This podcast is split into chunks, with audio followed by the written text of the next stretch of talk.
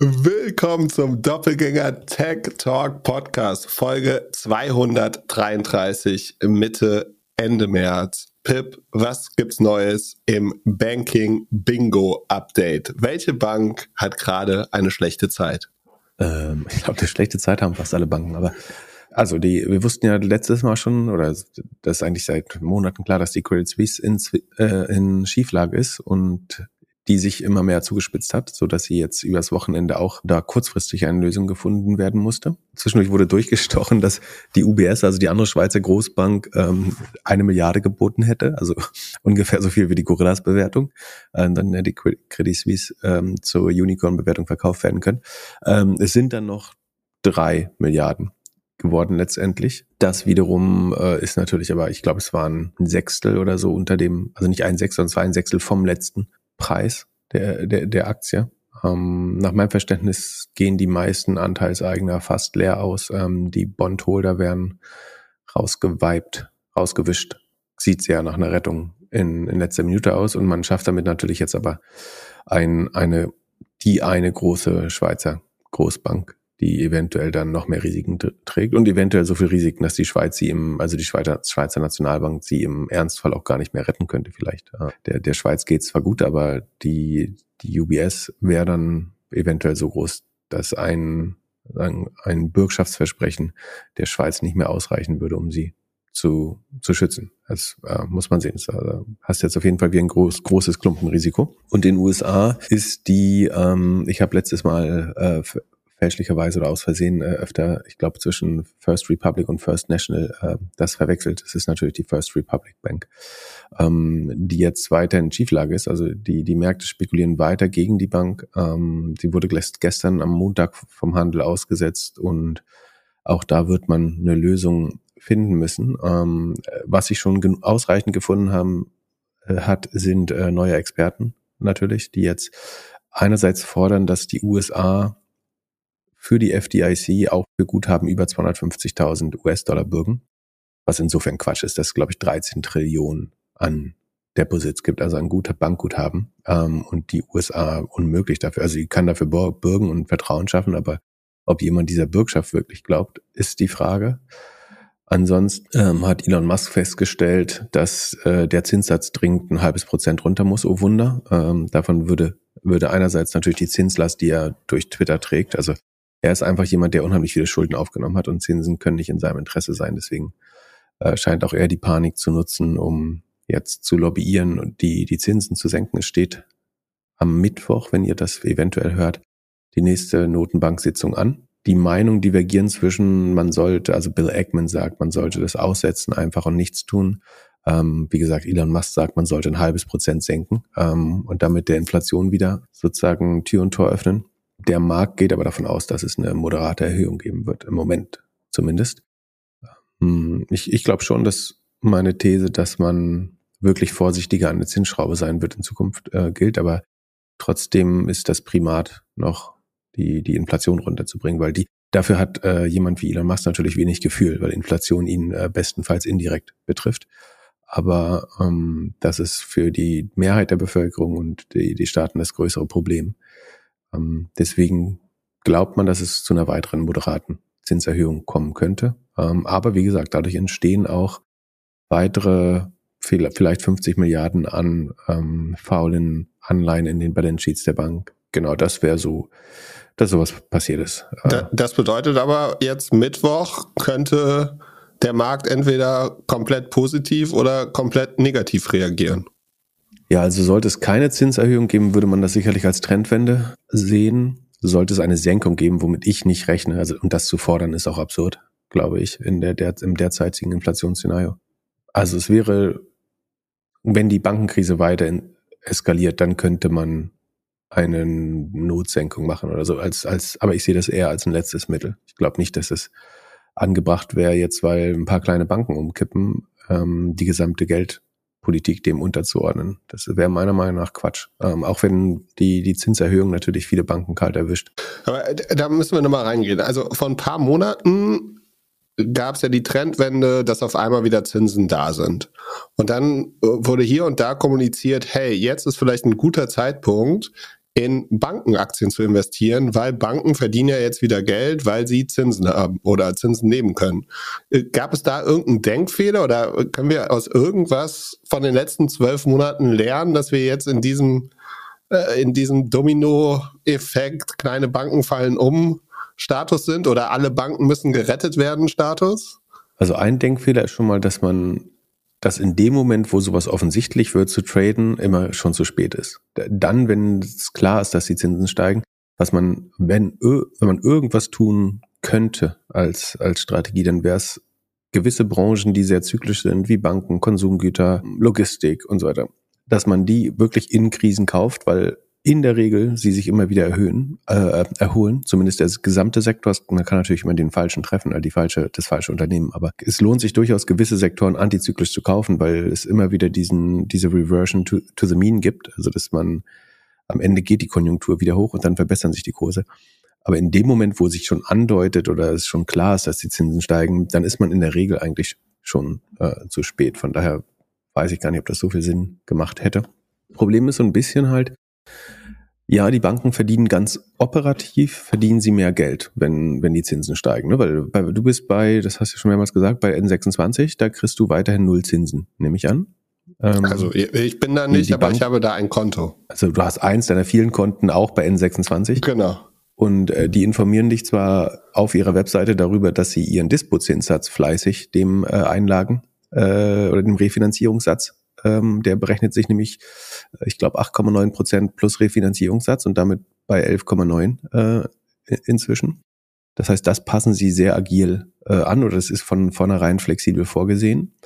Aber dein Guthabenzins ähm, verbleibt bei null. Und der Einlagenzins ist gerade zweieinhalb, der Refinanzierungs äh, drei, wenn ich mich nicht irre. Das heißt, ähm, diese zweieinhalb Prozent Zinsspanne, wenn du da jetzt 10.000 Euro liegen hättest, dann wären das 250 Euro, wenn ich mich nicht irre, im Jahr ähm, die daraus sozusagen füttert sich die Bank und macht eventuell einen Profit. Äh, also im Fall von N26 noch nicht, aber ähm, das ist zumindest erstmal Rohmarge oder Gross Profit für die Bank. Das stimmt. Insofern verbessert sich ähm, die Lage. Aber das Finanzergebnis, wenn man so will, der Banken, also die, die, der Wert der Anlagen, die sie getätigt hat, die können sich halt drastisch verändern. Und in dem Moment, wo man es verkaufen muss, ähm, realisiert man diese Verluste auch, dass ja jetzt was passiert ist bei der Silicon Valley Bank. Ähm, in, insofern, wenn man da sich verspekuliert hat mit der Anlagenseite der, der Bank, der Asset-Seite, dann ist das äh, eben weiterhin ein Problem. Also es gibt beide, es gibt aber Banken, die es ja äh, besser, besser gemanagt haben. Also wenn du einfach nur als Bank dass die Deposits, also A, wenn du relativ stabile Deposits hast, eine gut diversifizierte Kundenbasis und das Geld dann relativ konservativ anlegen würdest, dann ist, also zum Beispiel gerade die Verrechnungskonten der, der Trader und so, die machen signifikant mehr operativen Gewinn äh, dadurch. Vielleicht noch nicht insgesamt, aber sagen signifikant mehr Rohertrag, würde ich sagen. Ob du operativen Gewinn machst, hängt dann wieder an vielen anderen Sachen, aber der Rohertrag steigt erstmal durch den Zinsgewinn, äh, der anfällt. Ja. Aber offenbar treffen die steigenden Zinsen halt viel, erwischen viele äh, auf dem falschen Fuß und dadurch gibt es auf der anderen Seite dann eben doch hohe Verluste. Man, man kann äh, zu dem Thema, wen das interessiert, äh, die äh, Alles auf Aktien hat mal wieder einen guten Wochenend-Podcast äh, gemacht mit einem Bankprofessor. Der hat es sehr eingängig erklärt nochmal, fand ich. Das war äh, relativ gut zu verstehen. Äh, kann, man, kann man gern bewerben. Und Holger Schepitz hat ihn sogar ausreden lassen. Echt? Hat er Coaching genommen oder warum? Ja, ich glaube, er war selber so ein bisschen fasziniert vom, von, von den Ausführungen äh, des Professors.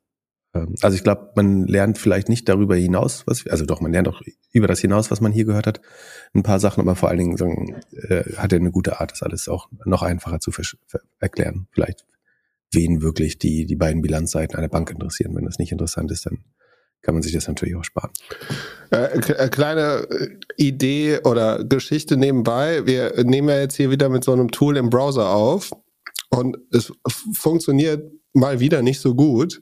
Ich habe gestern mit Andreas Lehr, der jetzt hier Happy Bootstrapping macht, telefoniert und er hat erzählt, bei seiner Aufnahme mit dem Jimdo-Gründer war die Latenz auch so schlecht und er hat es gedebuggt mhm. und der Grund, warum es so schlecht ist, also warum wir uns jetzt, ich sehe dich beispielsweise aktuell nicht und wir haben eine Latenz drin, mhm. ist, dass die einen Service haben, der halt eigentlich nur für den amerikanischen Markt gedacht ist.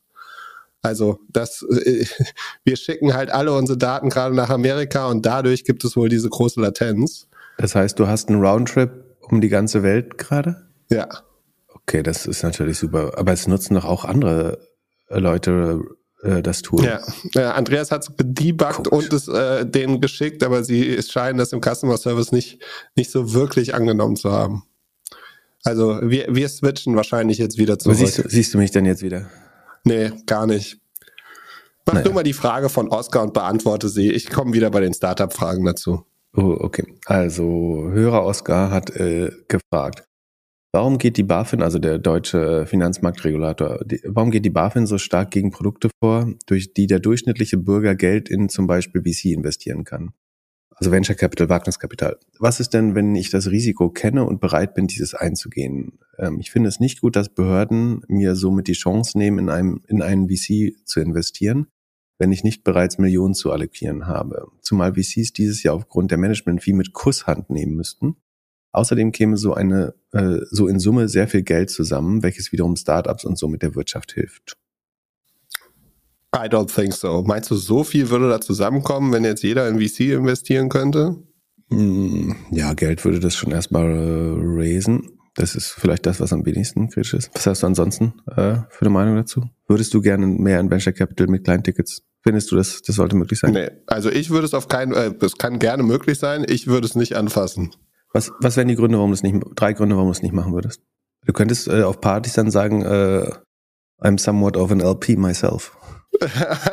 ja, genau. Ne? Ja, genau. Kann ich dann, also auch da doch, die haben ja immer ganz gute Partys. Vielleicht wäre es einfach ein günstiges Ticket, um auf gute Partys zu kommen.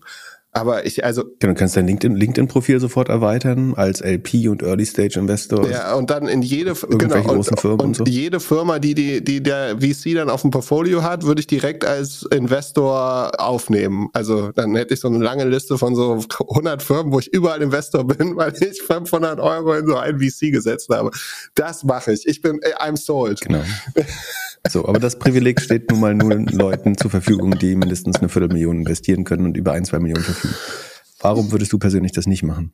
Ich, ich, ich finde das Risikosetup ist doch, also das ist am Ende ist es doch äh, machen die doch auch nicht viel mehr als äh, Casino, oder? Die wetten doch, also die wetten auf Startups, meinen sie haben Zugang und ich glaube, ich bin mit ETFs und ein paar Aktien besser bedient als. Aber er sagt ja, er ist sich des Risikos bewusst. Was ist das Risiko? Das Risiko ist, äh, alles ist weg. Würde ich sagen. In einem Fonds?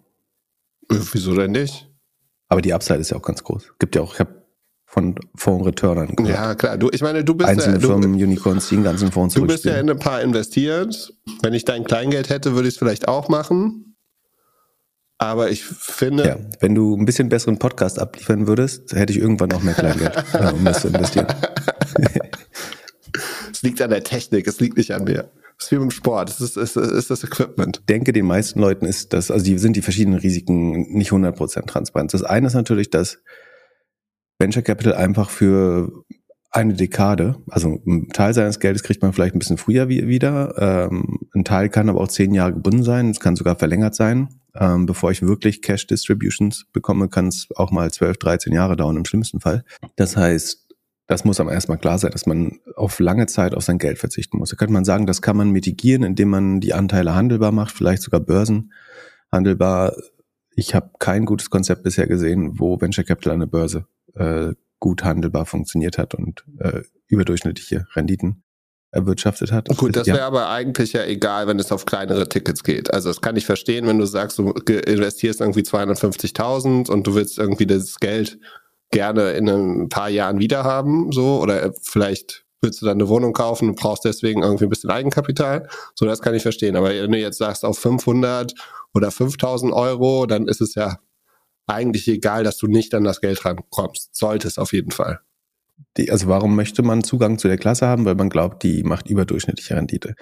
Ähm, ich glaube, dass den meisten Leuten äh, nicht bewusst ist, dass äh, es gibt diese alte ähm, Kaufman Foundation Studie mit der Grafik überschrieben, The average VC fund barely returns investors capital after fees. Also der absolut durchschnittliche Fonds spielt ähm, auf, auf dem da betrachteten Zeitraum einigermaßen das Geld zurück. Und die Renditen, die man oft hört, diese Traumrenditen, sind in der Regel das sogenannte Top Quartile, also die, das Viertel der Firmen, die zuverlässig überdurchschnittliche IRA, also einen sehr guten internen Zinsfuß und TVPI, also ein hohes Multiple äh, auf das Geld ähm, zurückspielt. Und davon gibt's eben auch nur beschränkt viele. Ist, also wenn man weiß, dass der Durchschnitt kaum das Geld zurückspielt und teilweise aber einzelne Fonds wirklich über 5x schaffen, sehr wenige, aber einige schaffen das, dann muss klar sein, dass es auch ganz viele gibt, die verlieren. Da muss man sich jetzt fragen, warum sollten die ausgerechnet das Kleinanleger Geld nehmen, die, die besten. Das heißt, du hast wieder das typische adverse Selektionsproblem, dass die Top-Fonds nicht scharf darauf sind, dass irgendwelche Kleinanleger ähm, das machen. Dann hinzu kommt, dass mit jeder Art von Demokratisierung in Anführungsstrichen hast du ja in der Regel mindestens ein Prozent, oft äh, mehr zusätzliche Kosten.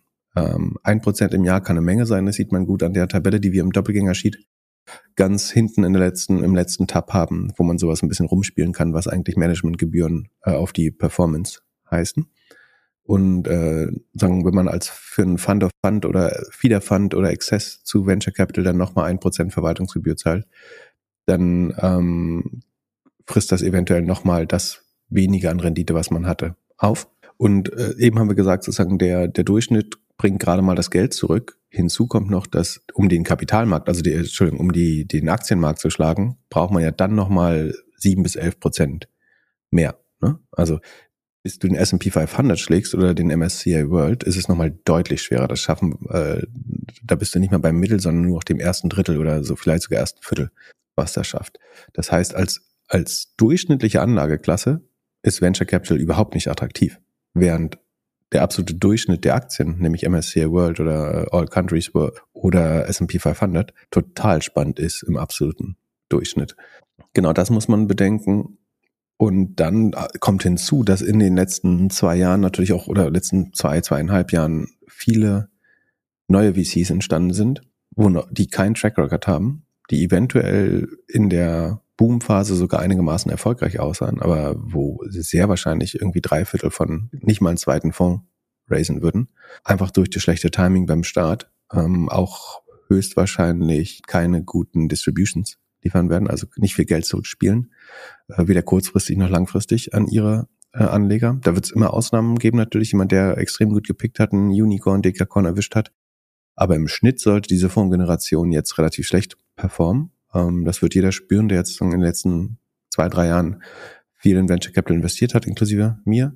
Man kann jetzt trotzdem sagen, wenn man jemanden so, so gut aufgeklärt bekommt, dann soll der oder die das gern machen können, aber die, die Rendite dieser Anlageklasse ist damit nicht deutlich attraktiver. Also ich äh, würde es nicht sehen. Es, glaub, es sei denn, du kannst glaubhaft versichern, dass du eben in Top VCs irgendwelche Allokationen bekommst. Ob das dann nicht wieder von den 1% Gebühren aufgefressen wird, ist eine andere Frage. Und hier ist ja noch die Frage, sozusagen, sollten, weil die 2% Management-Fee darauf, darauf bekommen, in der Regel wollen die das Geld nicht mit Kusshand nehmen. Das ist auch gar nicht so einfach. Also es gibt VCs wollen nicht um jeden Preis groß werden. Äh, ansonsten könnte irgendwie ein Jason Horowitz tatsächlich eine öffentliche Kasse aufmachen und sagen, wir nehmen jetzt jeden auf. Aber um den Fonds eben drei, vier, fünf Mal zurückzuspielen, ähm, brauchst du auch dann eine gewisse Größe an Firmen. Also wenn du einfach überlegst, wie viel Venture Capital geraced wurde in den letzten, können wir schauen, der ist jetzt auf die Schnelle raus. Ähm, ich glaube, es war so eine Vierteltrillion im Quartal, aber ähm, das stimmt fast. Also in 2021 hatten wir über 600 Milliarden. So, wenn man jetzt hochrechnet, dass VCs äh, beim Exit, sagen wir mal, vielleicht die Hälfte noch der Firma haben, dann brauchst du halt Exits, Exits im Wert von Trillionen von Dollars. Ähm, achso, und das Geld soll natürlich, äh, sagen wir, mindestens dreimal zurückkommen. Ähm, das heißt, die gehört bestenfalls, ist jetzt schon sehr gönnerhaft ausgelegt, die Hälfte einer Firma. Ähm, und damit du jetzt die 600, 700 Milliarden dreimal zurückbekommst, brauchst du zwei Billionen, das Doppelte, also vier Billionen, ähm, also deutsche Billionen an Exit-Volumen über die nächsten zehn Jahre, wenn man so will, wobei das, nee, nicht über die, ist ja in zehn Jahren, weil es, äh, du hast ja jedes Jahr wieder neue Inflows auch. Das heißt, du brauchst im durchschnittlichen Jahr eigentlich so viel Exit-Erlöse. Und ähm, je mehr man, je mehr Geld man in dieses System reinschiebt, desto schwerer wird es, äh, diese Exit-Erlöse. Also da müssen halt sehr, sehr große Firmen entstehen. um das alles zurückzuspielen. Das heißt, Venture Capital Funds wollen gar nicht unlimitiert viel Geld haben, sondern sie wollen so viel Geld, wie sie glauben, ähm, gut allokieren zu können am Land, ähm, am Markt und trotzdem noch eine gute, ähm, also genug, genügend Exits damit ähm, zu generieren. Die wissen auch, dass wenn sie mehr Geld hätten, eventuell nicht mehr die besten Companies finanzieren würden und damit eventuell die Performance sinkt. Das heißt, so einfach wie mehr Geld ist geiler für VCs ist es nicht. Ein, ein schlechter VC würde das vielleicht so sehen ähm, oder einem, der dem langfristige Performance nicht so, so wichtig ist, aber kurzfristig, äh, äh, langfristig, wenn du eine Marke aufbauen willst, willst du eigentlich die, die Fondsgröße ähm, eigentlich sehr rational gestalten. Und dann, wenn du sagst, ich kann zum Beispiel eh nur einen 400 Millionen Fonds auflegen oder ich glaube, dass 400 Millionen das ist, was ich mit meinem Team, in meinem Markt, in meinem Segment, in meiner Stage noch sinnvoll allokieren kann, dann nehme ich natürlich lieber ähm, sehr große Pension Funds, Endowments oder strategische Investoren rein, die irgendeinen anderen Wert noch haben neben dem puren Geld. Und warum soll ich dann Mini-Tickets aus dem Markt ähm, einsammeln, wo dann auch noch ein Intermediär Geld dran verdient und eventuell meine meine Brand beschädigt wird, weil nach diesen extra Gebühren die Performance nur noch halb so gut ist, eventuell. Also von daher, ich, ich finde es ein bisschen schwer, das jetzt komplett wegzuregulieren, im Sinne, Leute dürfen da unter keinen Umständen äh, investieren. Ich finde es andererseits aber auch überhaupt nicht so begehrlich, ähm, dort zu investieren, glaube ich. Äh, man kann diskutieren, sollte man Private Equity, wo die, ähm, ob, ob das wiederum äh, nochmal was anderes ist. Da hast du das gleiche Fristenproblem äh, letztlich, aber die Renditen sind äh, noch, noch mal ein bisschen besser, ähm, die vielleicht auch ein, die Gebühr eines Feeder Funds oder äh, Fund of Funds äh, rechtfertigen würden. Ähm, aber ja, die, ich glaube, die Gefahr ist höher, dass die, die Anbieter von sowas eigentlich auch nur die, die, den aktuellen Boom nutzen wollen und das langfristig kein besseres Anlageprodukt ähm, dadurch entsteht. Ansonsten, äh, Kathy Wood baut ja so ein Venture Fund, äh, wenn man, da wird man wahrscheinlich mit kleinen Tickets reingehen können, aber die wiederum zu kaufen, die ARC Funds in Deutschland, ist ja auch gar nicht so einfach. Ähm, und es gibt, glaube ich, noch ein paar Produkte, die versuchen, das irgendwie tokenisiert oder so zu liberalisieren. Ich würde jetzt nicht aktiv davor warnen, aber ich glaube, dass die Renditeaussichten nicht so überdurchschnittlich sind, wie man glaubt. Also mit dem MSCI World wird man im Schnitt deutlich besser performen. Äh, alles andere würde mich sehr wundern. Ähm, sozusagen First Principle mäßig ist es schwer zu verargumentieren, warum das besser performen sollte als der Markt. Werbung. Die heutige Doppelgängerfolge wird von Kuhn Maßkonfektion gesponsert. Nachdem ich es mir in den letzten Jahren im Homeoffice mit Hoodies und Jogginghosen schön gemütlich gemacht habe, ist jetzt langsam Zeit, mal wieder ein bisschen schicker aus dem Haus zu gehen. Auch wenn du es dir kaum vorstellen kannst, ich habe mir einen Maßanzug machen lassen. Vor ein paar Tagen war ich in Hamburg bei Kuhn Maßkonfektion, habe mich ausmessen lassen und mir ein Hemd und Anzug zusammengestellt. Ich bin gespannt, wie Pip schaut, wenn ich in Kürze eine dieser Podcast-Folgen im Anzug aufnehmen werde. Kuhn Maßkonfektion ist ein Traditionsunternehmen in dritter Familiengeneration, hat 16 Niederlassungen in allen großen Städten von Hamburg bis Wien und produziert in Europa. Preislich ist ein Maßanzug von Kuhn nicht unbedingt teurer als vergleichbare Kleidung von der Stange. Einmal ausgemessen kannst du ganz einfach Anzüge, Hemden und Co. online konfigurieren und nachbestellen. Interesse? Dann mach dir jetzt einen Termin unter doppelgänger.io slash Kuhn. Da schreibt man K-U-H-N. Und mit dem Gutscheincode Doppelgänger sparst du 20%, wenn du dich bis Ende April 2023 vor Ort beraten und vermessen lässt. Den Link findest du natürlich auch in unseren Shownotes. Viel Spaß mit der weiteren Folge. Werbung Ende. Dann haben wir eine Startup-Frage mal wieder bekommen. Und zwar äh, wird gefragt äh, von einem Philipp, angenommen, wir haben ein Startup und wir würden uns auf ein Gründerstipendium bewerben. Der Pitch darf nicht länger als fünf Minuten sein, plus eine kurze Fragerunde. Was sollte in diesen fünf Minuten auf jeden Fall vorgestellt werden?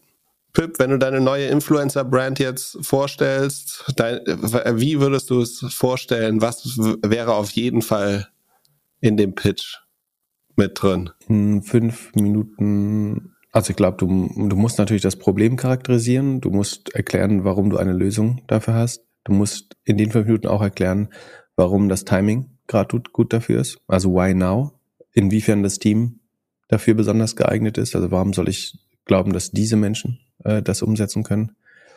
Und ich glaube, wenn ich nur fünf Minuten hätte, würde ich versuchen, ist also weniger über den Markt zu reden, sondern mehr an, anekdotisch zu erzählen, was, was ist der typische Kunde. Ähm, also ich finde, es verbraucht immer relativ viel Zeit zu erkennen, ist das jetzt ein SMI-Produkt, ist das ein Enterprise-Produkt, ist das, welche Teile des Marktes sind ausgeschlossen, für wel, was ist das ideale Kundenprofil. Und ich glaube, wenn man nur fünf Minuten hat, ist es schlau, eine Art Geschichte zu erzählen. Was ist der typische Einkäufer für das Produkt? Was ist das Problem, was er löst? Ähm, warum ist das besser als die existierenden Lösungen am Markt? Zum Beispiel, ein gutes Beispiel wäre, das Problem ist gut gelöst für Enterprise-Kunden, weil SAP oder so ähnliche Dienstleistungen haben. Ähm, aber für den typischen Mittelstandseinkäufer gibt es noch keine gute Procurement-Lösung oder sowas. Das wäre zum, also macht das Sinn, was ich, also verstehst du, was ich sagen will? Ja. Also einfach eine greifbare, anekdotische Geschichte. Was, was ist der typische Einkäufer? Was ist das Problem? Ähm, inwiefern ist der underserved oder warum ist die Lösung besser? Wie würde der Prozess auch ablaufen? Wie würde der, wie lang wäre der Sales Cycle damit? Bei einem Consumer-Produkt, äh, das war jetzt sehr aus SaaS-Sicht, wie wäre das beim Consumer-Produkt anders? Boah, da ist schon deutlich schwerer, glaube ich. Ja, aber auch da kann man so exemplarische Use Cases eigentlich be beschreiben, glaube ich. Und ich glaube, diese, diese Urgency, warum in, in fünf Minuten ist, glaube ich, noch wichtiger, sozusagen, warum dieses, warum jetzt, warum ist jetzt der richtige Punkt. Ähm, du musst ja erstmal, in einem fünf minuten pitch willst du ja vor allen Dingen erstmal Neugier generieren, um in den nächsten Pitch zu kommen. Und da ist, glaube ich, Urgency und warum das Timing gut ist und so ein bisschen FOMO erzeugen, äh, vielleicht wichtiger als in jedes Detail des Marktes schon äh, oder der, der Lösung auch äh, reinzugraben.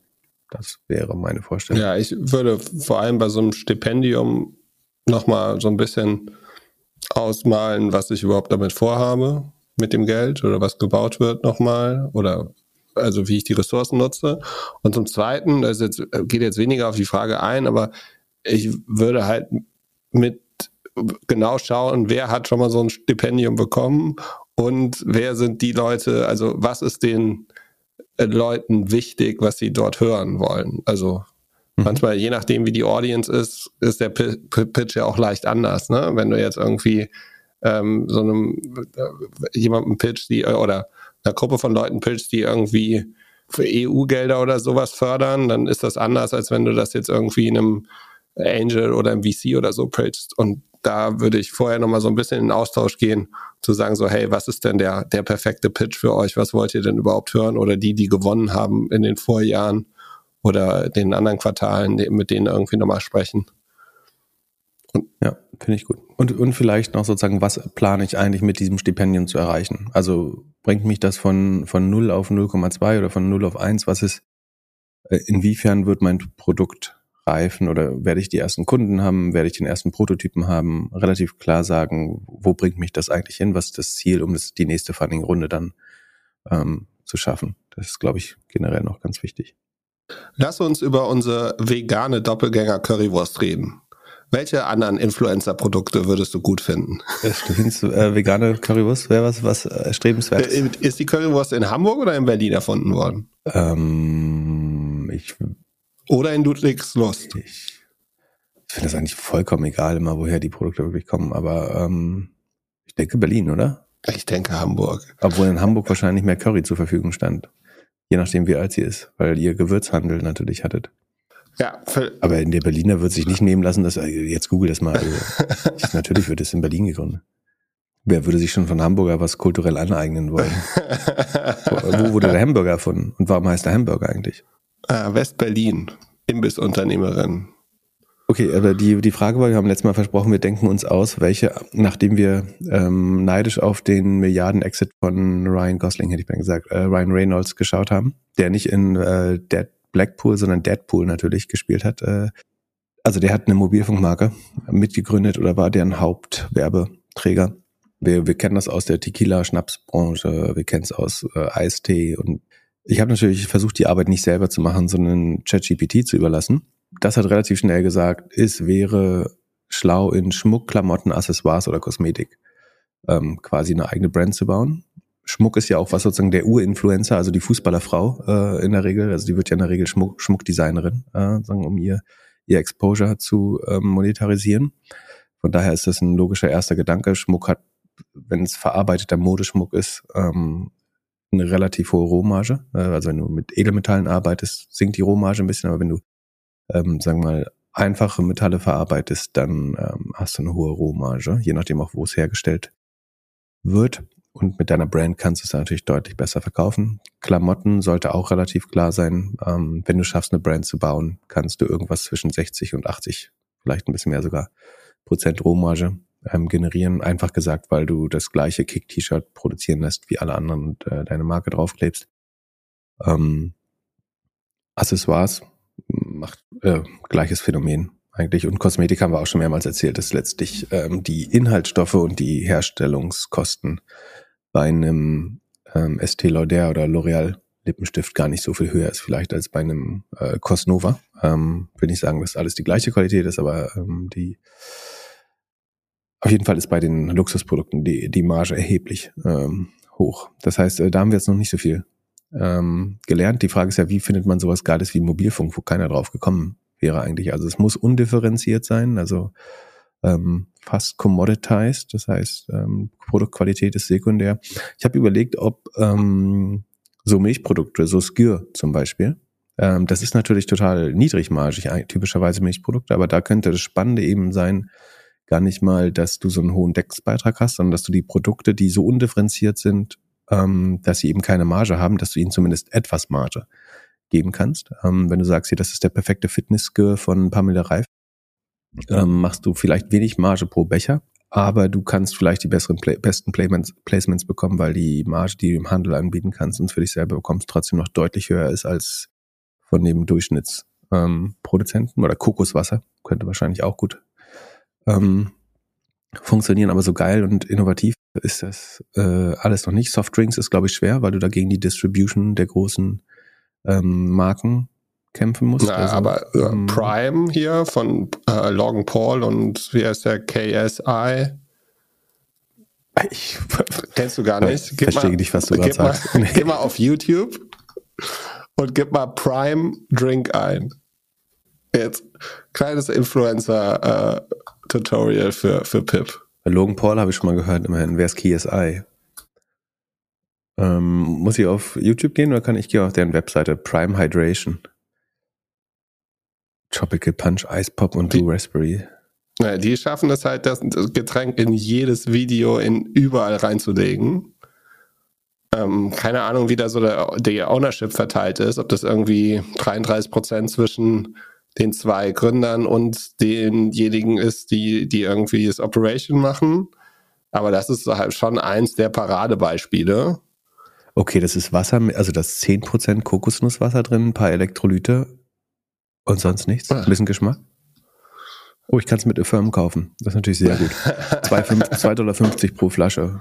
Äh, ich würde sagen, die, das Verpackungsmittel kostet vielleicht 6 Cent. Der Inhalt kostet weniger als 5 Cent, würde ich vermuten. Ähm, Sekunde, 50 Milliliter Kokoswasser. Vielleicht kostet er 12 Cent. Aber ja, das macht schon Sinn. Aber das Ding ist, du brauchst halt, also um den Shelf Space zu rechtfertigen, also wie viel Regal, also das, das Schwere an der Distribution ist ja, äh, du brauchst nicht nur ein Produkt, sondern du musst irgendjemanden finden, der es ins Regal stellt. Oder, oder du musst halt komplett online verkaufen, ähm, wenn du dafür berühmt genug bist. Aber um es ins Regal zu stellen, musst du halt viel Durchsatz pro Regalfläche erreichen. Äh, und das ist im Softdrink-Bereich schon echt schwer, glaube ich.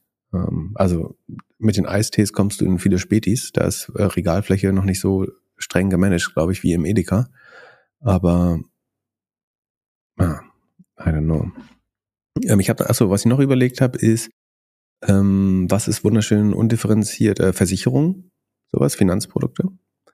Ähm, das wird besonders spannend, wenn du eine Audience hast, die vielleicht äh, auf irgendeine Weise besonders spannend ist, so, so wie die Volvo, äh, die Volvo-Versicherung, wo die Fahrer so langweilig sind, ähm, weil es alles Zahnärzte und Lehrer sind, ja, mir, ähm, mir dass man günstiger Versicherungen anbieten kann. Mir wurde schon oft gesagt, dass du mit deiner schönen Stimme, vor allem am Ende der Folge, eigentlich jedem eine Versicherung verkaufen könntest. Ja, das Problem ist, ich bin gar kein so großer Fan. Ich bin, glaube ich, absolut minimal versichert. Ähm, weil, äh, also A, ist Versicherung ja auch was, was man insbesondere benötigt, wenn man gewisse Risiken nicht selber tragen kann, äh, also auch aus einfachen, nachvollziehbaren Gründen.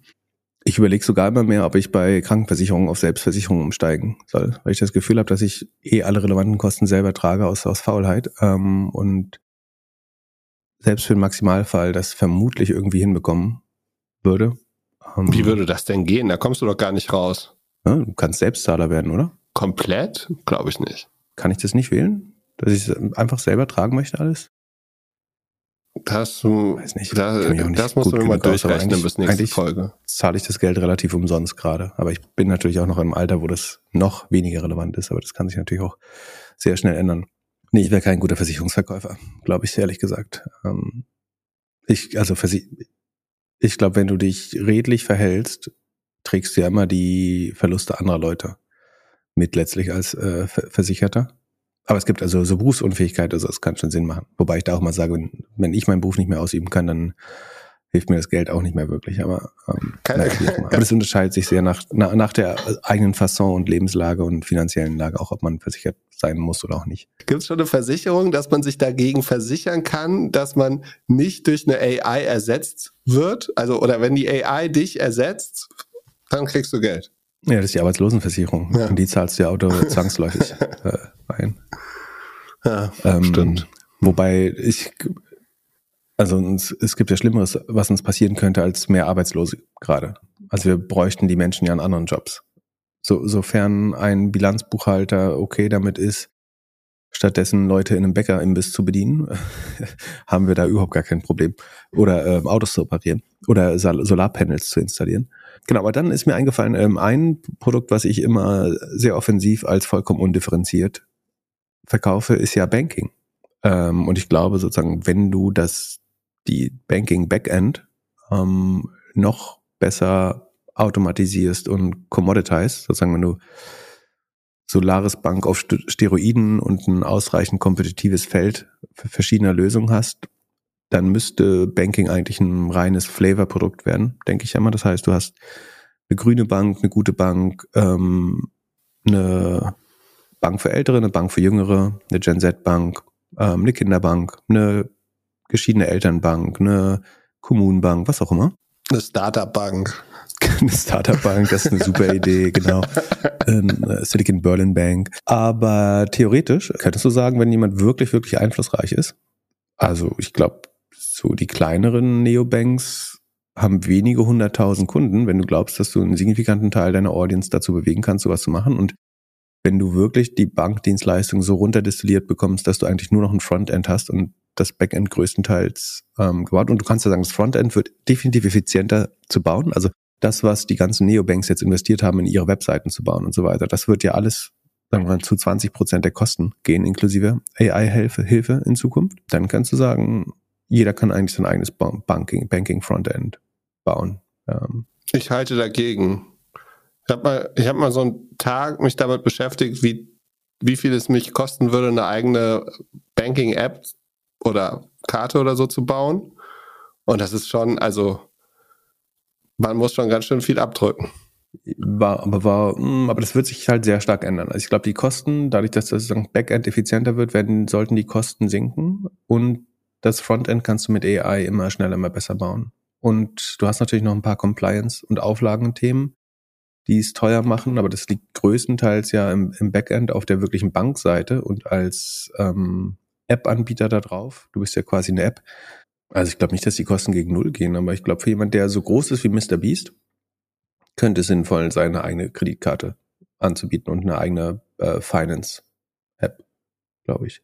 Oder wenn, sagen wir mal, so ein Finanzfluss könnte groß genug sein, um eigene App, die darauf spezialisiert ist, sagen die richtigen Empfehlungen, die sie ja immer geben, äh, besonders effizient umzusetzen und auch nicht zu sehr abzulenken davon, indem man äh, irgendwie doofes Verhalten äh, löst. Ja, oder wir machen. Ich glaube, es ist kein No-Brainer, aber. Wir machen so eine äh, Doppelgänger-Kreditkarte, so ein bisschen Miles and More mit Punkten und dann ab und zu rejecten wir auch. Dann sagen wir so, als äh, äh linksgrün versiffter Podcast können wir diese, diesen, diesen Einkauf nicht äh, bestätigen.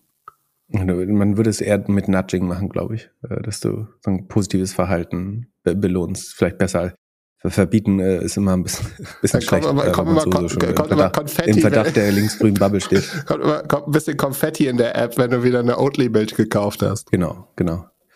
Ähm, ja, aber ich glaube, äh, Finanzdienstleistung würde ich äh, noch länger drüber nachdenken. Das, äh, ansonsten ist echt schwer. Man müsste noch mal durchgehen. Äh, achso, du könntest natürlich Housing nehmen. Du baust ein, ähm, so eine Art Studentenwohnheim und hast da deine deine äh, Krypto-Bros drin wohnen oder so?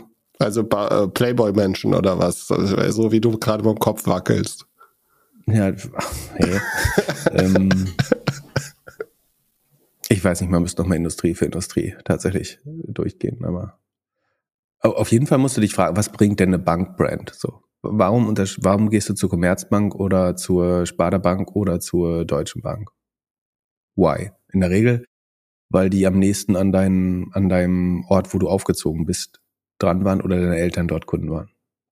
Das ist bei vielen, ich meine, das ändert sich jetzt alles gerade so ein bisschen, aber in der Vergangenheit war das der, der Hauptgrund. Die durchschnittliche Bankbeziehung hat länger gehalten als die durchschnittliche äh, Ehe und so weiter. Also ich, für mich wird sich nicht viel ändern, wäre ich bei einer anderen Bank, habe ich das Gefühl.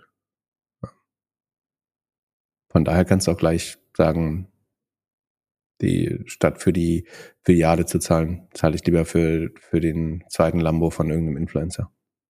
Ich finde die ganzen Produkte ein bisschen langweilig, aber gut, ähm, die Ausrede geht auf Chat äh, GPT. Finde bei manchen, also. Ihr kommt mit was Besserem um die Ecke. Für uns, also ich finde, für uns würden sich Kooperationen besser lohnen als eigene Produkte. Irgendwie halt ein richtig cooles Produkt, limitierte Auflage, keine Ahnung, mein Fahrrad in Doppelgängerfarben zum Beispiel. Ähm, und kennst du zufällig Mark Rober? Mark Lober? Nee, Rober. R-O-B-E-R. Nie gehört. Geh mal auf YouTube. Ist ein ehemaliger Entwickler, der bei der NASA und bei Apple war. Und der baut ziemlich verrückte YouTube-Videos. Zum Beispiel, mir ist er aufgefallen wegen zwei Videos. Einmal äh, hat er ein Eichhörnchen, eine Eichhörnchen-Olympiade in seinem Backyard gemacht. Also wochenlang seinen Garten äh, aufgenommen und daraus eine Olympiade gemacht. Äh, die, den Link haue ich in die Show Notes. Äh, da habe ich mich sehr amüsiert.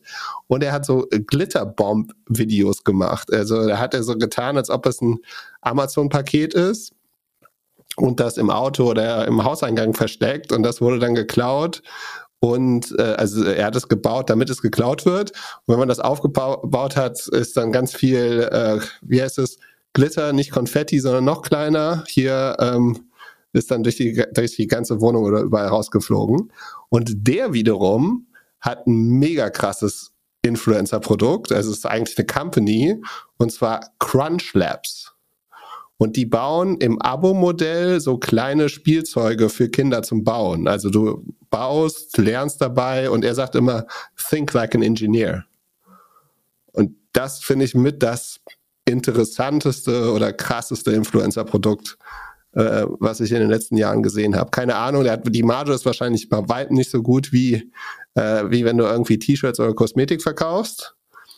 Aber ich glaube. Spielzeug, doch, Spielzeug, Plastikspielzeug hat auch hohe Margen. Aber wenn du es immer individuell herstellen musst, brauchst du viele Subscriber, damit es äh, günstig wird. Ja, aber ich glaube, es ist halt ein super, super fit auf seine Zielgruppe, auf die, die Kids, die seine Videos gucken oder die Eltern, die die Videos mit den Kindern gucken. Könnte eigentlich auch wahrscheinlich super von Finn Kliman kopiert werden oder ein bisschen ähnlich gemacht werden. Und das fand ich ein echt also äh, so mit das inspirierendste Produkt. Ich habe es noch nicht ausprobiert so. Ich glaube, man kann es nur in Amerika bestellen. Aber das war so das Beste, was ich in den letzten Jahren gesehen habe äh, und finde ich viel interessanter als irgendwie ein, ein, ein, Drink oder eine Burger Chain oder, oder sowas. Also ein Chemiebaukasten im Abo-Modell? Zum Beispiel. Ja, finde ich. Äh, die Frage ist, muss man das noch haptisch machen? Kann man das nicht im Metaverse machen? Ja, ist schon besser, wenn man. Muss man da die ganzen Sachen für verschicken noch? Ist es nachhaltig? Ja, aber also Lego-Spielen im Metaverse macht, glaube ich, auch nicht so viel Spaß. Na gut, äh, aber ist eine gute Idee. Finde find ich gut. Und äh, jetzt der fliegende Übergang. Zu ihm bin ich wieder gekommen, weil auf ähm, unserem Discord-Server jemand ein Video gepostet hat von Zipline. Hast du dir zufällig das Video angeguckt? Äh, ja, ich habe es versucht zu verstehen. Also Zipline versucht die letzte Meile zu machen und hat anfangs äh, so eine F Flugzeugdrohne gebaut, die ein P Paket drin hat und dieses Paket wird dann irgendwann abgeworfen mit einem kleinen Fallschirm. Was die machen in Afrika, in glaube fünf, fünf Länder in Afrika oder vier, dass sie halt das aufgebaut mhm. haben und somit ganz schnell Blut oder Medikamente oder so zu den Krankenhäusern bringen. Also stell dir vor, das ist irgendwie in der, in der Mitte von irgendwie äh, und dann hast du außenrum hast du vier oder fünf Krankenhäuser und dann je nachdem kannst du wie Pfeil und Bogen spannst du diese dieses Flugzeug auf, schießt es weg, dann fliegt es zu dem Krankenhaus, macht Puff, das Paket fliegt runter, wird dann aufgehalten und das Ding fliegt wieder zurück und äh, du kriegst halt unheimlich viel, äh, viele Medikamente unheimlich schnell ausgeliefert. Und die haben jetzt präsentiert, dass sie ein neues Produkt haben und zwar oder bald releasen werden als Marktplatz, dass du das, äh, dass du dir Sachen nach Hause liefern kannst. Und vorher die alten Videos, wie auch wie, vor zehn Jahren gab es, glaube ich mal, so ein Art PRs dann von, von, von Amazon, dass sie jetzt sagen, hey, wir fliegen jetzt die Sachen mit Drohnen raus. Aber Drohnen hast du ja immer so, die sind relativ laut und so nah willst du auch nicht an so eine Drohne kommen und so. Und was sie machen ist, sie fliegen die Drohne und dann haben sie an der Drohne unten einen Kasten mit einer Schnur, der auch nochmal so ein paar Propeller und so hat also mhm. sich im Wind auch äh, vernünftig regeln kann und dann kommt eine Drohne in der Drohne, die abgeseilt wird. Mhm. Genau, wird dann abgeseilt und die schaffen es, das Ding ja mehr oder minder auf deinen Balkon oder auf deinen äh, auf deinen Tisch oder in deinen Garten abzuliefern und dann geht unten eine Klappe auf, klack und dein schönes Paket liegt dort. Glaubst du, das ist die Zukunft? Mm, also die haben eine halbe Milliarde an Funding schon eingesammelt äh, und die letzte Runde hat Bailey Gifford gemacht, wenn ich es richtig gesehen habe. Das heißt, irgendjemand glaubt auf jeden Fall daran. Ich glaube, das wird noch lange Zeit zu teuer sein. Ich glaube, dass irgendwann sehr günstig äh, werden kann. Ich glaube, ähm, du kannst sagen, so die Energiekosten gehen gegen null. So, das heißt, äh, elektrische Flugdrohnen werden ein sehr günstiges Transportmittel sein. Ähm, du musst dich nicht durch den Verkehr der Stadt quälen damit. Äh, das ist sicherlich sinnvoll. Problematisch sehe ich noch die die manuelle Arbeit, die da reingeht, ist im Vergleich zu Amazon, glaube ich, immer noch relativ teuer. Also das Ding zu befüllen, ähm, so einfach wie das dargestellt wird in dem Video, ist, glaube ich, komplizierter als die Prozesse in einem Amazon Warehouse. Also wenn die, das quasi gepickt wird, kartoniert und dann in, in einen Truck gepackt und der ist wieder delivered, ist das, glaube ich, im Moment noch günstiger als, weil was sie ja nie zeigen, die zeigen in im Video immer, wie schnell und einfach das ist, diese Drohne zu befüllen. Aber dass davor immer noch der gleiche Prozess gebraucht wird wie in jedem Warehouse, das lassen sie halt weg. Aber eigentlich hast du die gleichen Kosten wie in herkömmlicher Logistik, nur dass die letzte Meile anders gemacht wird. Und die ist meiner Meinung nach arbeitsintensiver, kurzfristig. Äh, das kann sich wiederum nochmal ändern, je nachdem, wie viel Automatisierung du im normalen Warehouse bekommst und beim Beladen der Dinger. Also wenn Hersteller zum Beispiel ihre, also was mich auch nervt, ist, dass wieder alles in der Plastiktüte, äh, Papiertüte extra kommt, aber wenn Hersteller sozusagen in passenden Verpackungen dafür produzieren würden, zum Beispiel, wäre es, glaube ich, mega spannend. Ähm, das würde da die, das, die Automatisierung nochmal deutlich einfacher machen. Ich finde gut, dass es so eine Mischung aus zentral und dezentral ist, also dass du sagen kannst, gewisse Produzenten oder auch ein Fastfood-Restaurant oder so kann ein eigener Hub sein, also seine eigenen Drohnen haben, wenn ich es richtig gesehen habe. Also du hast, kannst ein zentrales Warehouse haben Du kannst aber auch sagen, ein Labor oder eine Blutbank oder so hat einen eigenen Hub, wo ihre eigenen Drohnen äh, fliegen. Ich glaube, dass das sehr schnell die preisgünstigste Lösung für so Remote Areas werden kann. Ja. Also für, sagen wir mal, in, de, in den Alpen oder auf den äh, ostfriesischen Inseln. Da sind jetzt die Kosten für ein Amazon-Paket relativ hoch, ja. Wenn du sagst, du machst nur noch Schwerlast eigentlich mit Speziallogistik und so kleine Sachen schaffst du mit so einem Drohnen äh, auszuliefern. Das könnte, glaube ich, sehr spannend sein auf so auf, auf Inseln, wo die Kosten pro Paket natürlich exorbitant hoch sind letztlich. Und ich meine, ich glaube, es gibt einen Grund, warum das jetzt zuerst mit Medizin und äh, Tiersamen und so äh, beginnt, weil da, also, ich glaube, Tiersamen kosten mehrere hundert Euro pro äh, Milliliter äh, oder so, weil, weil es so wertvoll ist. Das heißt, man nutzt das da, wo der Wert so hoch ist, dass die Transportdienstleistungen relativ klein sind. Ne? Oder bei, bei, bei Blutkonserven oder Impfungen oder so. Da hast du halt andere Prioritäten als Preis. Deswegen ist es vielleicht ein ganz schlauer ähm, ein, ein, Einstandsmarkt, wie sagt man? Äh, ja, so Beachhead-Markt, Brückenkopf, whatever. Also ähm, guter Anfang, das da zu machen. Ich glaube, bis du wirklich ähm, warmes Essen oder so damit ausliefern kannst, äh, effizient, dauert es noch ein bisschen. Plus ist es natürlich nur Leuten zugänglich. Ich glaube, in den USA viel einfacher als in europäischen Metropolen, weil du ja eine Fläche brauchst, die gen Himmel zeigt, also einen Vorgarten, einen, einen Balkon oder eine Dachterrasse. Ja, wobei Balkon war eben wahrscheinlich falsch, ne? Weil wenn du auf dem Balkon noch, noch etwas über dir hast, also noch einen Balkon, dann wirst du da ja nicht hingeliefert bekommen. Vielleicht gibt's beides. In Zukunft kann die ja, die kleine Drohne kann ja auch navigieren in Zukunft. Ja, aber eher so, eher so wie ein Pendel wahrscheinlich. Vielleicht, vielleicht hat man dann so, so eine Art Sprungbrett von jedem Balkon, wo man dann die Sachen drauflegen kann. Ja, oder man hat auf dem Dach eine gemeinsame Fläche, auf die delivered wird oder so, keine Ahnung. Ja, für Großstädte sehe ich es nicht so. Also für Essen wäre es schon krass. So, stell dir vor, du, du, du isst bei dir auf dem Balkon und auf einmal kommt dein Essen hergeflogen. So, das wäre schon ein witziger Use Case. Gibt es bestimmt bald in irgendeinem Film zu sehen. Aber äh, so den, den, den Postboten, der irgendwie äh, für, für einen Wohnblock das Auto komplett voll hat jeden Tag, wird es auf jeden Fall keine Alternative sein. Ja, äh, glaube ich auch. Plus du hast die ganzen Flugsicherheitsprobleme. Es gibt ja äh, viele No-Fly-Zones einfach. Also in Berlin kannst du nicht überall, wo du willst, eine Drohne starten lassen und auch keine kommerzielle. Ähm, das heißt, wie stellst du sicher, dass nicht irgendjemand äh, irgendwie zwei Kilo TNT damit delivert? Das heißt, wird das jemals in Städten erlaubt sein, mit kommerziellen Drohnen zu fliegen? Es sei denn, du hast mega kompliziert. Du kannst sagen, die müssen sich selber identifizieren und können, also es muss ein geschlossenes System sein. Dann dürfte, müsst du sicherstellen, dass ins Warehouse nicht, obwohl ich könnte ja als Händler das Warehouse beliefern, quasi mit einer Bombe in einem Paket und das dann an eine Adresse bestellen. Ich glaube, aus Sicherheitsaspekten ist es auch nochmal, also es gibt viele Dinge, die ich nicht aus der Luft über meinem Haus delivered haben möchte, um es einfach zu sagen. Äh, und das betrifft andere Personen vielleicht noch viel stärker. Ähm, aber ich glaube, so in Australien zum Beispiel ähm, oder in so ländlichen Gebieten ist es nochmal viel opportuner. Ja. Ja, schaut euch das Video an, ich tue es in die Show Notes. Letzter Punkt dazu. Aber würdest du denn investieren? Nee. Und Echt nicht? Ich schon, glaube ich.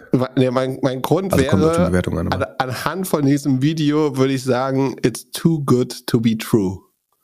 Also ja, und das Video hat so so Enright-Vibes, äh, die darüber kommen. Also es ist ähm äh, am Anfang habe ich gedacht, dass der, es fängt Maroon 5 mit einem Lied an.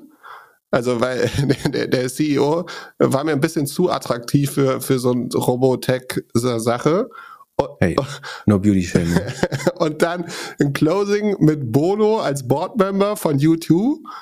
Also das war es. Äh, also das letzte Mal, als ich mit Bono in Kontakt war, wollte ich meine, äh, meine Apple-Aktien verkaufen, als sie, als diese, als das U2-Album auf jedem iPhone war. Kann verstehen, er möchte auch ein bisschen Welt retten oder so, aber es war mir ein bisschen zu viel des Guten. Ja, ich würde schon sagen, die Produktionsqualität des Videos wäre ein Negativsignal. Ja, also Red Flag. Ich verspüre so eine relativ klare Korrelation zwischen, ähm, dass besonders schlechte Companies besonders gute Videos produzieren. Und das wäre, was dagegen sprechen würde. Ansonsten glaube ich, ist die, die Lösung relativ straightforward. Also ich glaube, es ist technisch möglich, es wird sich technisch weiter verbessern, es wird technisch weiter günstiger werden. Ähm, es gibt gute so ähm, Go-to-Market-Use Cases wie Medizin, Blut, äh, Laborergebnis oder Labortests äh, und so weiter.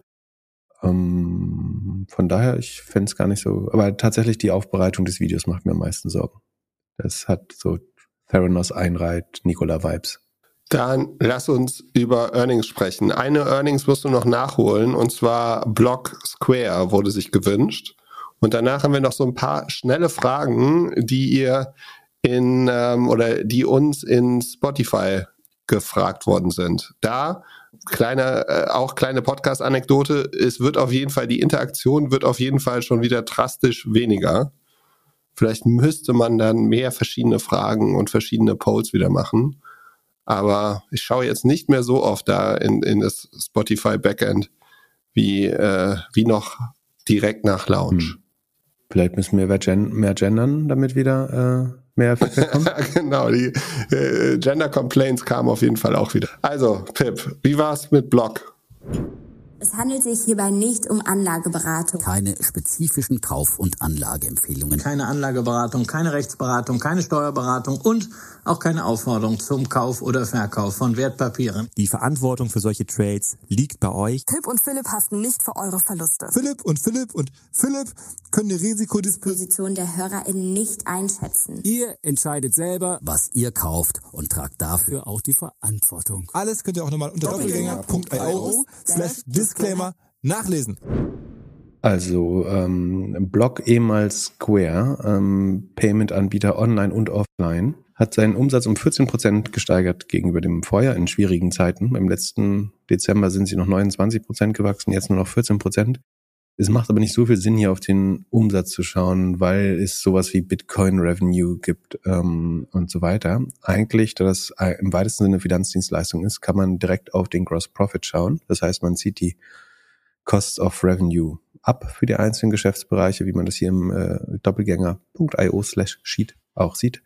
Und dann sieht man, dass die verschiedenen Geschäftsbereiche sehr unterschiedlich gewachsen sind äh, beim Gross Profit. Also das transaktionsbasierte äh, Einkommen ist nur noch um 11 Prozent gewachsen, nach 40, 39 Prozent im Vorjahr. Also das geht deutlich runter, der, der Umsatz. Ähm, das hängt sehr stark am E-Commerce und auch ein bisschen am Offline-Volumen. Aber die Subscription-Based Services ähm, da muss es fast Preiserhöhungen gegeben haben, würde ich sagen, ähm, steigen um 71 Prozent gegenüber vorher. Und das ist der größte Posten auch der Umsätze inzwischen. Das sah vor zwei Jahren noch ganz anders aus, aber inzwischen sind die Subscription äh, und, und äh, Service-Based Revenues ähm, über eine Milliarde im Quartal äh, und wachsen mit 70 Prozent. Bei Hardware, also beim, äh, beim die Square Reader, womit man die Kreditkarten einlässt, ähm, das ist ein ähm, Loss-Leading-Produkt eigentlich, also das wird billiger verkauft, als man es herstellt. Deswegen macht man da 28 Millionen Verlust, äh, wenn man Umsätze in Höhe von äh, 35 Millionen macht, weil die eigenen Kosten einfach höher sind. Aber das kann eben Sinn machen, weil man so viel äh, zukünftiges Service- und Transaktionsrevenue damit macht. Und äh, Bitcoin, davon kann man einfach abstrahieren eigentlich. So, jetzt könnte man eigentlich sagen, die gesamten Operating Expenses wachsen mit 45 Prozent jetzt deutlich stärker als der Umsatz mit 14 Prozent der Gesamtumsatz. Das heißt, da würden wir jetzt eigentlich sagen, hier muss mal dringend an den Kosten gearbeitet werden.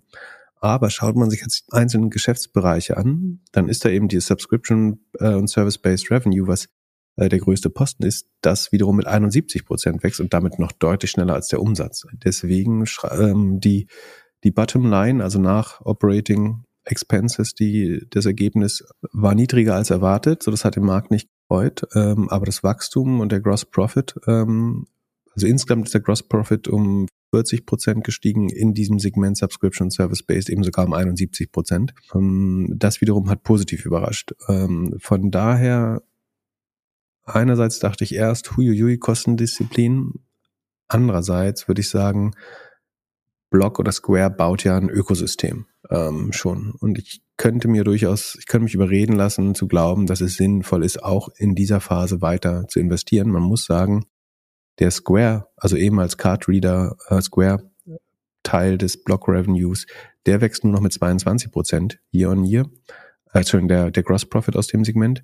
Der Gross Profit aus der Cash App, das ist quasi ein, ein Digital Wallet, was die, die Endkunden mit sich rumtragen, der wächst um 64 Prozent year on year immer noch. Das heißt, und auch das ist wiederum äh, schneller als die Operating Expenses. Das heißt, solange das Subscription Business schneller wächst als die Operating Expenses und dass die Cash App, ähm, der Umsatz aus der Cash App oder der Gross Profit aus der Cash App schneller wächst, bin ich geneigt zu sagen, Square sollte weiterhin in dieses Ökosystem investieren, weil Square beginnt dann irgendwann äh, furchtbar erfolgreich und spannend zu werden, wenn sie eigentlich Peer-to-Peer-Payments ähm, erlauben könnten. Das heißt, wenn der Banking Layer nochmal dünner wird dazwischen, falls das regulatorisch möglich gemacht werden kann, könnte man sagen, dass warum sollten Square-Kunden sich untereinander oder Cash-App-Kunden sich untereinander, das können sie jetzt schon über die Cash-Tags äh, Geld schicken und sie können es eben auch an Merchants schicken und dann fallen einfach die Interchange ähm,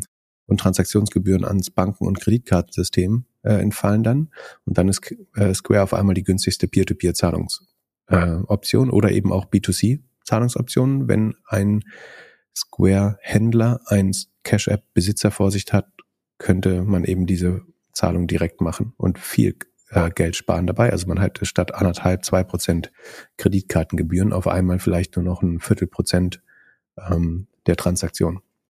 Um, und insofern ähm, hat Square unheimlich starke Netzwerkeffekte, wenn sie ihr Ziel weiter erreichen und weiter wachsen. Und in den Aufbau dieser Netzwerkeffekte zu investieren, erscheint mir sehr logisch. Und deswegen würde ich hier an den 45 Prozent steigenden Kosten, ähm, auch wenn es jetzt ein Klima ist, in dem man das schwer rechtfertigen kann, nicht rumnörgeln, weil das, wofür Block kämpft, eigentlich eine große Vision ist, die total spannend werden kann und einer der wenigen ernstzunehmenden Konkurrenten für Mastercard und Visa. Also Square wird höchstwahrscheinlich, also meine Hypothese für Square, muss man gucken, bin ich da noch investiert? Ich glaube ja.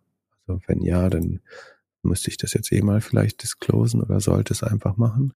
Ähm, meine Hypothese für Square, egal ob ich da investiert bin oder nicht, wäre nämlich, ähm, dass das, was Bitcoin und das ganze Kryptosystem, genau, ich habe noch Blockshares, ungefähr siebeneinhalb Prozent meines Portfolios, das, was äh, Bitcoin und das Kryptosystem nicht geschafft hat, ähm, könnte eben Square schaffen, indem sie Peer-to-Peer-Payments äh, ermöglichen.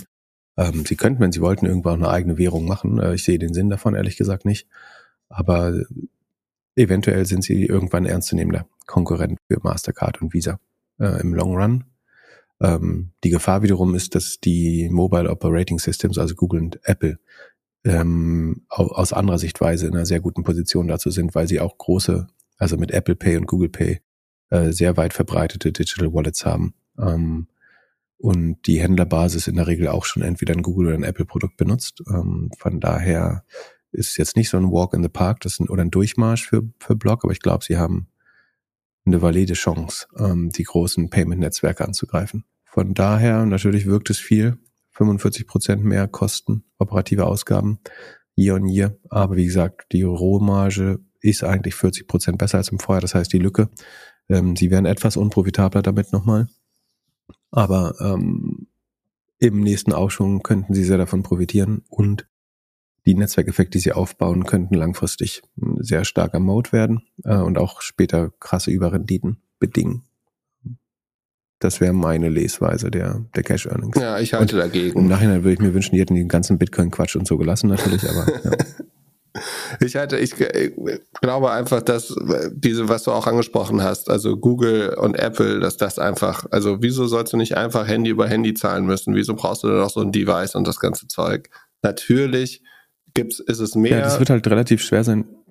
Wenn, wenn ich dir Geld ausgeben will, müssen wir es im Moment aus dem gleichen Grund machen wir es über PayPal eventuell. Ja. Ähm, weil du ein Apple und ich ein Android-Device ja. hast und die, die Wallets nicht miteinander sprechen wollen ohne eine Kreditkarte dazwischen. Ja, und Square hat halt vieles im Hintergrund, was Apple und Google wahrscheinlich erst bauen müssten, ne? So als Händler und alles. Ähm, so, das ist das eine. Und das andere, glaube ich, ich, ich könnte mir gut vorstellen, dass sehr, sehr viel von diesem Payment, also auch das, was PayPal eigentlich jetzt macht, äh, müsste doch eigentlich sehr bald über WhatsApp funktionieren. Also wenn die, vor allem wenn die mehr und mehr in Business gehen, dann äh, wird man halt, also wenn, wenn du in Hamburg auf dem Markt bist und kein Geld hast, sagen die oft, zahl mit PayPal. So. Die werden mhm. noch in zwei, drei Jahren sehr, sehr schnell sagen, zahl einfach mit WhatsApp. Und dann hat, die, hat jeder Käsestand dort sein, seine eigene WhatsApp-Gruppe. Ähm. und sagt, hier, ich bin, ich bin heute, ich bin äh, hier, äh, Pips Käsestand ist heute äh, auf dem und dem Markt und äh, ich habe hier un unter der Theke habe ich noch den richtig guten Käse. Ja, ähm, kann schon sein. Ansonsten die der ähm, im Vergleich zum Gesamtumsatz ist der operative Verlust halt noch mi nur minus drei Prozent. Ne? Das heißt, sie sind jetzt auch nicht mega unprofitabel. Ähm, der der Cashflow ist zum Beispiel ähm, auch schon positiv und das adjustierte EBITDA, na gut, da müssen wir nicht hinschauen, aber das wäre sogar sehr stark positiv. Aber ich glaube, dass sie jeden, jedes Quartal die Möglichkeit hätten. Also wären sie in der Lage, fünf Prozent ihrer Kosten einzusparen, wären sie sofort positiv. Das muss man auch mal sagen, dass wir wirklich über sehr geringe, also wir reden über 114 Millionen äh, Net Income Verlust. Das ist sozusagen schon die fairste, strengste Sichtweise im Quartal. Man könnte es auch von heute auf morgen profitabel drehen, wenn man möchte. Ja, aber WhatsApp ist ähm, ja geht WhatsApp ins Payment. Könnte schon sein. auch da, wenn du mit WhatsApp Pay bezahlst, womit wirst du ähm, ultimativ zahlen? Du wirst WhatsApp ja wieder mit Apple Pay füttern in der Regel. Oder in WhatsApp als Pay, als so ein Backbill. Ja, Kreditkarte. Dann, ähm, Apple Pay. Irgendeine Kreditkarte. Ja, genau. Und die Kreditkarte holst du aus Apple Pay, weil du zu faul bist, sie direkt einzugeben. Einfach weil es so schön bequem ist, alles über Apple Pay, oder nicht? Wenn du irgendein neues Ding machst, sagst du nicht immer, die, hol mir die Kreditkarte aus Apple Pay, weil ich sie gar nicht mehr weiß, den, den, die CVC-Code oder so. Ja. Ähm, und damit ist das eigentlich keine echte Lösung. Also die Frage ist, durch wie viele Parteien kannst du die Paymentgebühr noch teilen? Und da ist das, das Blocksystem, also was Peer-to-Peer -Peer sein könnte, natürlich noch viel spannender. Ja, Oder? ja. Und was passiert, wenn hier Jack auf einmal denkt, ah, ich, ich baue jetzt einfach, mein Fokus liegt jetzt voll auf Blue Sky? Du bist, by the way, du bist doch in Blue Sky. Wie ist da überhaupt? Ähm, da ist äh, echt nicht viel los. Sekunde, ich guck mal kurz. Hast du schon mal, hast du schon mal einen blauen Himmel abgefeuert? Ähm, also ich habe jetzt beschlossen, jeden Tag einen Twitter-Witz zu posten, damit überhaupt irgendwas los ist. Ähm, aber eigentlich gibt's echt wenig Interaktion äh, auf, auf Blue Sky. Ähm, ich glaube, es ist, also ich verstehe, warum man das ja langsam wachsen lassen möchte, aber ich glaube, es wächst gerade ähm, zu langsam. Also es gibt einfach ein riesen Empty Room Problem. Ähm, du findest nicht deine Bubble, sondern es ist eine sehr diverse Gruppe aus ähm, Erstnutzern, so dass du auch gar nicht weißt, äh, was soll ich jetzt posten? Also soll ich Wirtschaftsnews posten? Soll ich Social Media News posten? Soll ich private News posten? Privat kennt mich hier keiner. Ähm, Business-Kontext eigentlich auch noch niemand. Das heißt, am ehesten würde ich jetzt über andere Social Networks äh, posten, weil das offenbar das Einzige ist, was die, die Leute, die hier nicht sofort arbeiten, oder selbst die, die hier arbeiten, verbindet. Also es ist noch ein bisschen ähm, schwer. Ich glaube, sie müssten schon mal ein paar mehr Leute reinlassen, damit das ähm, besser funktioniert. Und äh, kannst du mir vielleicht einen Zugang geben? Äh, ich habe keine Invite-Codes bekommen. Das äh, liegt ein bisschen an der Art, wie ich da reingekommen bin. Huh. Aha. Ähm, Erkläre ich dir bei anderer Gelegenheit mal. Ich bin gespannt. Ich bin gespannt. Äh, äh, mal, mal schauen. Haben wir sonst noch was zu, zu, zu Square? Aber äh, wäre das nicht ein Risiko, aber, wenn Jack die, jetzt auf die einmal... Die Lösung ist auch da ChatGPT. Ähm, nur, also ich, nur war ich selber dazu nicht in der Lage. Ich habe es versucht und bin nicht, also das, was ich nicht geschafft habe mit ChatGPT, ist jemand anderem gelungen, würde ich sagen. Ähm, und so bin ich zu einem Account gekommen. Spannend. Ähm, wie auch immer. Aber ist das nicht das größte Risiko? Also mit der Information sollte es eigentlich relativ einfach ist sein, den Rest zu machen. Bitte? Also für Leute, die. Ja, aber, die also ist Blue Sky nicht die größte Gefahr für, für äh, Square, dass äh, Jack auf einmal sich nur noch darum kümmert? Oder ist der operativ eh so wenig bei Square, dass es egal ist? Ich glaube, für den ist, zählt nur die Vision von Blue Sky. Der würde einfach einen guten Produkttypen heiern und sagen, ähm, baut Twitter dezentral. Also eigentlich brauchen, also von Großteilen von Twitter ist Jack Dorsey ja sicherlich überzeugt und der würde einfach sagen, ähm, bau die guten Sachen von Twitter nach, lass die schlechten weg ähm, und lass uns irgendwann ein Monetarisierungsmodell finden. Von daher bin ich da gar nicht so ähm, besorgt. Und er beweist jetzt, dass es mit noch weniger Leuten kann als Elon Musk natürlich. aber, ja. Aber vielleicht sind Kosten auch ein Grund, warum er es so klein hält.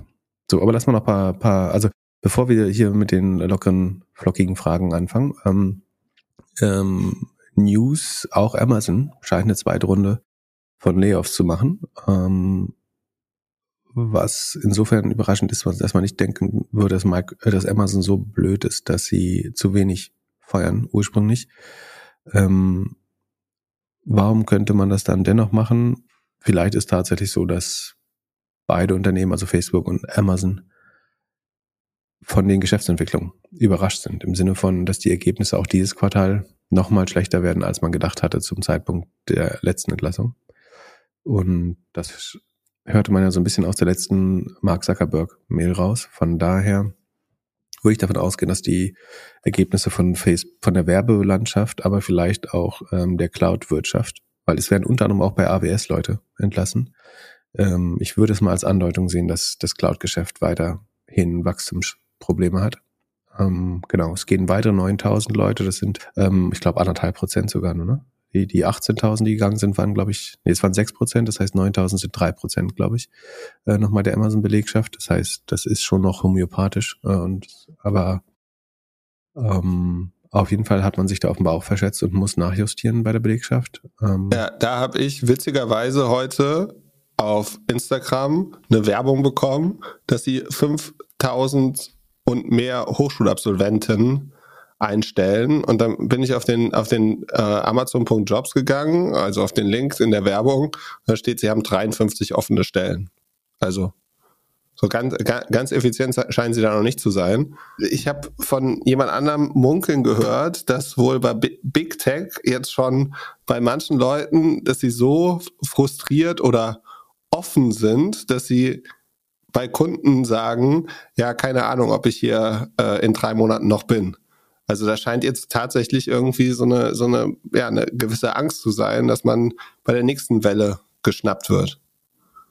Ja, das ist ja das Resultat, die, die Unsicherheit, äh, wenn es zu wiederholten Entlassungen kommt, dass man nicht weiß, wo das Ende ist und wann, wann die Company right-sized ist, also wann das richtige Maß an Entlassung getroffen worden ist. Und so bleibt Angst bestehen, eigentlich. Ähm, äh, deswegen idealerweise tiefer schneiden und dann auch relativ klar die verbliebenen Leute ansprechen und sagen, mit euch gehen wir weiter. Ähm, nur wenn sich die Realität ändert, dann muss man eben auch die Planung nochmal anpassen eventuell. Also es ist natürlich immer einfach gesagt, ich mache jetzt dieses, äh, diese eine Entlassung, dann bin ich immer durch. Aber wenn die Wirtschaft dann zunehmend schlechter wird, dann muss man, also man plant ja in irgendwelchen Szenarien und man kann vielleicht extra konservativ planen.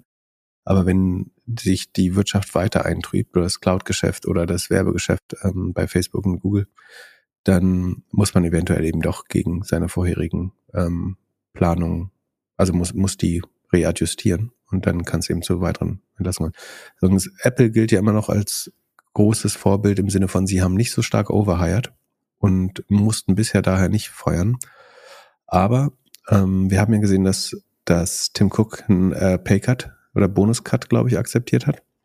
Worauf ich ja dachte, er muss auch eventuell noch Leute feuern. Aber im Moment, also was man merkt, dass Apple versucht wohl an allen anderen Möglichkeiten äh, noch zu arbeiten, um Geld zu sparen, berichtet Bloomberg jetzt zumindest. Also, dass man Projekte verschiebt ins nächste Jahr, dass man die Boni später auszahlt, um den Cashflow ähm, zu schonen. Ähm, also der HomePod wird später kommen. Man hat Hiring pausiert, man hat beim Recruiting äh, schon ein bisschen Geld gespart.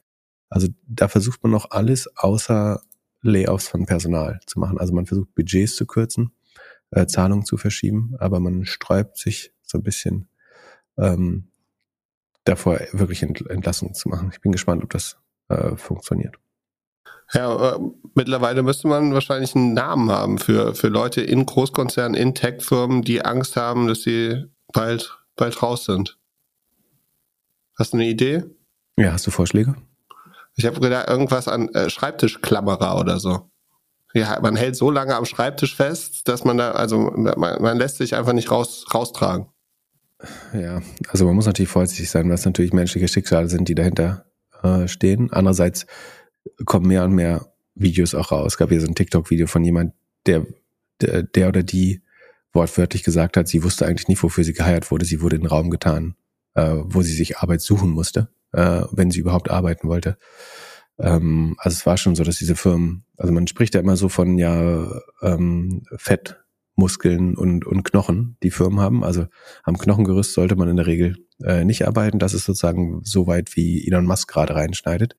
Man versucht auch die Muskeln zu vermeiden, aber eben mit Fett beschreibt man halt Leute, die unbedingt nicht benötigt sind, um Wachstum zu generieren, die man vielleicht overhired hat, ähm, die sich nach dem Recruiting rausgestellt haben, die ähm, die Erwartung nicht erfüllen. Und man, man könnte, ist das das Garfett GAFA-Fett, GAFett nennen vielleicht, sozusagen, was redu reduziert wird. Ähm, aber das äh, kann nur aus einer hohen Helikopterperspektive eigentlich so beschrieben werden. Am Ende sind es eben auch äh, Menschen, um die es geht. Ähm, obwohl fairerweise sie eben auch diese, genau diese Menschen von sehr hohen Gehältern äh, mit sehr guten Perks, teilweise niedrigem Arbeitsaufwand profitiert haben. Ähm, und wenn man es nicht schafft, seine, seinen Wert in der Firma zu beweisen, dann ist vielleicht auch, vielleicht sogar gut, auch einen Job zu finden, wo man wieder mehr Anerkennung bekommt dafür, weil man äh, Möglichkeit hat, was zu leisten wäre mein Take. Ich habe die Tage Silicon Valley geguckt, die Folge äh, mit der Dachterrasse, wo die die gekauften ähm, Startup-Gründer auf der Dachterrasse nichts machen, weil sie ihren Earnout in der Sonne aussitzen. Und äh, ja, genau, Rest Invest. Rest Invest, das war schon, also schon eine sehr witzige äh, Serie. Also ist schon mehr, mehr wahr wahrscheinlich, als man so denkt. Jetzt äh, haben wir schon echt länger gesprochen, als wir gedacht haben. Lass uns die, die schnellen Fragen am Freitag machen. Hast du sonst noch News für uns? Ja, also haben wir letztes Mal darüber erzählt, dass diese ähm, kanadische Private Equity Firma ähm, dem Anschein nach MindGeek, also die Pornhub-Mutter, übernimmt. Da hat jetzt jemand namens Evan Armstrong auf Twitter nochmal tiefer nachgehakt. Der meinte zu 99 Prozent ist er sicher, dass Pornhubs Akquisition ein Scam ist, seine Worte. Also ich hatte darauf hingewiesen, dass die, die Webseite, also insbesondere Team und Aufsichtsrat dieser äh, Private Equity Firma schon durchaus dubios aussieht, weil man einen sehr diversen Aufsichtsrat äh, gewählt hat, war ich ein bisschen vorsichtig damit, das äh, konkret zu kommentieren, aber dann, es, es sah schon einigermaßen dubios aus. Ähm, hier hat jetzt jemand dann nochmal einfach geschaut, was sind eigentlich die Lebenslaufe der Leute dahinter und da scheint es eher so, dass das irgendwie Leute aus, aus dem Anwaltsgewerbe sind oder so, die vielleicht auch aufgestellt wurden als sozusagen Marionetten dafür. Es gibt keine Eintragung für diese Firmen im Company Register, weder in den USA noch in Kanada, hat der Mensch rausgefunden. Ähm, es gibt verschiedene andere persönliche Unzulänglichkeiten. Ähm, also letztlich, der Fonds scheint nicht zu investieren. Ähm, er ist mit kompletten Industrie-Newbies ähm, ausgestattet. Ähm, sie haben, niemand weiß, woher das Geld kommen sollte, um die Firma ähm, zu, zu übernehmen eigentlich überhaupt. Und dann habe ich nochmal geschaut, seit wann es eigentlich die Webseite dieses Fonds gibt. Und die ist äh, am 14. März hat das Internetarchiv sie das erste Mal gecrawlt. Das heißt, spricht einiges dafür, als dass sie ein paar Tage vor der Pressemitteilung aufgesetzt worden ist, äh, die, die Webseite. Und jetzt sieht das schon eher so aus wie so eine Scharade, also dass man versucht, irgendeinen anderen ähm, die eventuell die Haftung, na, nachdem jetzt die äh, Doku rauskommt auf Netflix und sagen weitere Beschädigungen des Rufs der Eigner zu befürchten sind ähm, durch die Anschuldigung, dass man irgendwie versucht, die die Haftung auf ein anderes Vehikel zu übertragen, indem man jetzt so eine marionettenartige, ähm, sofern die Vermutungen hier richtig sind, ähm, so eine marionettenartige Private Equity Gesellschaft davor schiebt, die dann äh, in Zukunft die Haftungsrisiken und äh, Reputationsrisiken trägt. Ähm, dem Anschein nach könnte das eins der Motive sein, wenn man die, die, die Fakten, die es bis jetzt gibt, wir packen den Tweet mal in die Show Notes, sich anschaut, dann sieht das leider schon äh, sehr, sehr aus. Das muss man sozusagen nach unseren Äußerungen letztes Mal vielleicht noch hinzufügen. Da war es dubios, inzwischen sieht es wirklich relativ klar so aus, als hätte man dieses Vehikel nur geschaffen, um eventuell die Risiken auszulagern von, von MindGeek.